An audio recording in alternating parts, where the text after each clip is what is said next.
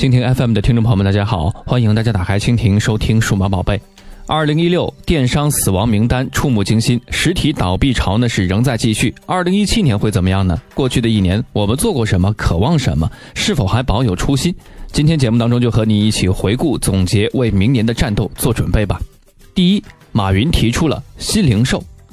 事件是在二零一六年的十月十三号，在云栖大会上，阿里巴巴集团董事局主席马云认为“电子商务”这个词儿很快就会被淘汰。同时呢，他正式提出新零售。马云的原话是：“很多传统零售行业受到了电商或者互联网巨大的冲击。我个人觉得是他们没有把握未来的技术，没有看未来，只看到昨天。”如何适应这个新的技术？如何和互联网公司进行合作？如何和现代物流进行合作？如何利用好大数据？必须打造新零售。原来的房地产模式为主的一些零售行业一定会受到冲击。今天不冲击，你活的时间也不会太长。新零售的诞生对纯线下也会带来冲击。至于具体新零售到底是什么样子的，我在下期节目当中和大家继续来聊一聊这个话题。我们来说说影响吧。当阿里巴巴不再提电子商务，不再提 GMV，也就是成交总额的时候，马云提出新零售的概念，引发了一场关于未来零售的大讨论。双十一、双十二等造节运动呢，是让所有人都在关注阿里巴巴的 GMV，一个个惊人的数据吸引着无数商家投入了电商战场。但是话说回来，GMV 增速总有缓慢的时候，商家呢也会有迷茫的时候。这场大讨论使平台、商家、服务商等各个角色呢，都开始重新的审视自己，如何在巨头阴影之外呢，是活得出色。寡头不是互联网垄断，不是电商，新零售、新规则、新物种、新形式，应该成为二零一七年电商的主旋律了。第二，来说一说京东收购一号店事件，是在二零一六年的六月二十号，京东集团发出内部信，宣布沃尔玛成为京东集团的战略投资者。沃尔玛将会获得京东新发行的一亿四千四百九十五万两千两百五十股 A 类的普通股，约为京东发行总股数的百分之五。京东拥有一号商城主要的资产，包括一号店的品牌、网站、APP。沃尔玛将会继续经营一号店的自营业务，并且入驻一号商城。那么影响呢？京东拓展三 C 以外品类的过程当中呢，在生鲜方面和永辉是达成了合作，而百货呢也渐渐有了起色。如果要继续拓展快消产品，一号店将是一个很好的选择。另外，京东和天猫对网上超市的市场份额争夺战已经白热化。如果按照双方的说法，三年要出一个结果，那么二零一七年将会是一个非常关键的年份。第三，跨境新政过渡期延长。事件是在十一月十五号，商务部发布了关于延长跨境电商零售进口监管过渡期的消息。经过国务院的批准，二零一六年的五月十一号起，我国对跨境电商零售进口有关监管要求是给予一年的过渡期，也就是继续按照试点模式进行监管，对天津、上海、杭州、宁波、郑州、广州、深圳、重庆、福州、平潭等十个试点城市经营的。网购保税商品一线禁区时，暂不核验通关单，暂不执行化妆品、婴幼儿配方奶粉、医疗器械、特殊食品，包括保健食品、特殊医学用途的一些配方食品等的首次进口许可批件、注册或者是备案要求。对所有地区的直购模式呢，也暂不执行上述商品的首次进口许可批准、注册或者是备案要求。没听懂是不是？也很正常。我们来说一说影响吧。不少企业表示，过渡期延期呢，将使跨境电商平台有更多的时间实现转型和新业务的布局。也有人指出，跨境玩家应该利用延长的这半年时间，做一些有利于企业发展的长远的规划。虽然二零一七年底之后政策如何呢，暂时还不可定论，但是呢，综合衡量还是利好大于利空的。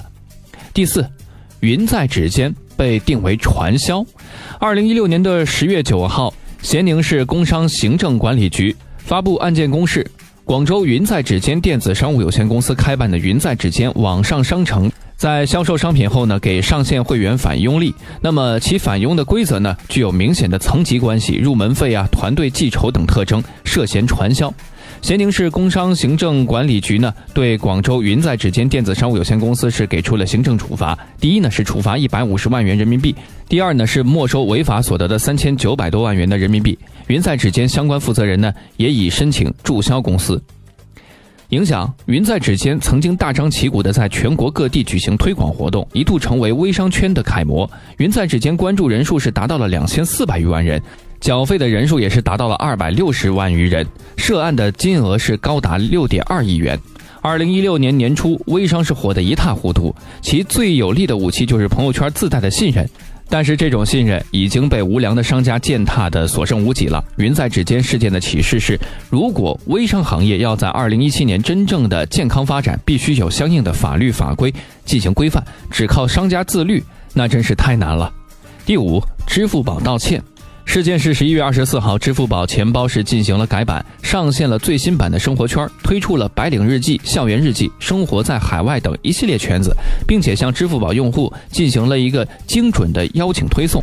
为了获得打赏，不少白领或者女大学生在生活圈是晒出了自己的自拍，甚至是大尺度的私照。十一月二十九号，支付宝母公司蚂蚁金服的董事长彭雷是发布了内部信息，表示错了就是错了。同时呢，彭雷要求支付宝团队做出调整：第一，所有打擦边球涉疑的圈子立刻解散；第二，恶意发布突破底线图片的用户永久封号，并且永久不能注册；第三，团队内部讨论整顿，想清楚并且写下来要什么不要什么，严格执行。影响是根据官方的数据，支付宝拥有四点五亿的实名用户。如何利用如此庞大的用户量和流量？支付宝一直在思考和尝试。社交是方式之一。由于支付宝本身的支付工具属性，用户对于支付宝的社交功能一时还比较不太习惯。但是此次事件呢，是让大家看到了圈子功能以及支付宝多年沉淀的信用数据所展现出来的价值。二零一七年呢，社交依然会是支付宝的重头戏。第六，优衣库借双十一导流线下。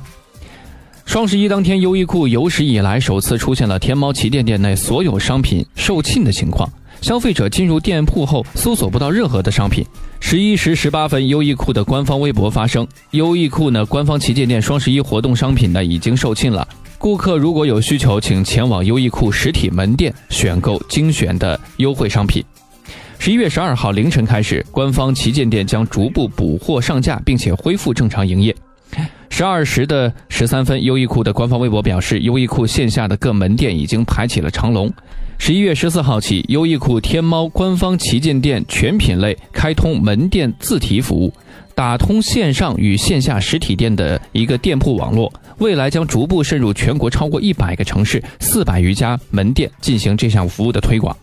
影响就是优衣库大胆的借用了天猫双十一的关注度，顺势呢引流线下门店。这种新零售的玩法主要有两个：一是部分的精选商品线上线下同步优惠，消费者可以直接到店内购买；二是消费者的线上下单可以到门店来自提。有不少商家介绍，他们在今年双十一的备货量呢，并不是非常的多，基本与平常无异。某知名的服装品牌的零售店的负责人表示，电商曾经用尽各种方法来抢夺线下店的一些流量。我们曾被迫关闭上百家的线下店，而现在不仅被抢走了流量，又回来了，而且还有更多的用户愿意走到线下来。第七，顺丰借壳上市。二零一六年十月十一号下午，中国证监会并购重组委发布了二零一六年第七十五次会议审核结果公告。公告称呢，马鞍山鼎泰稀土新材料股份有限公司发行股份购买资产获得条件通过。这意味着顺丰控股将借壳鼎泰新材料来登陆 A 股市场。根据重大资产置换报告书披露的信息呢，顺丰控股在此次资产注入中呢，作价是四百三十三亿元。此次借壳上市呢，共募集资金八十亿元，募投的方向包括航材质购啊、信息服务平台建设、冷运设备的采购和中转场的建设，以进一步来提升快递主业的高质量的服务。影响是。登陆资本市场进行公开融资已经成为快递公司们的一致选择。顺丰控股在公告中也表示，在竞争日益激烈、行业整体毛利率下滑的背景下，快递企业需要外部资本的帮助，以完成向重资产型企业和综合物流供服务应用的转变。圆通创始人。也是表示，二零一七年将正式进入快递行业的整合时代，快则五年，慢则五到七年。现在国内的这些物流公司都会相继的进行重组整合。好了，说到这里呢，二零一七年看来会是一个非常值得关注的一年，让我们拭目以待吧。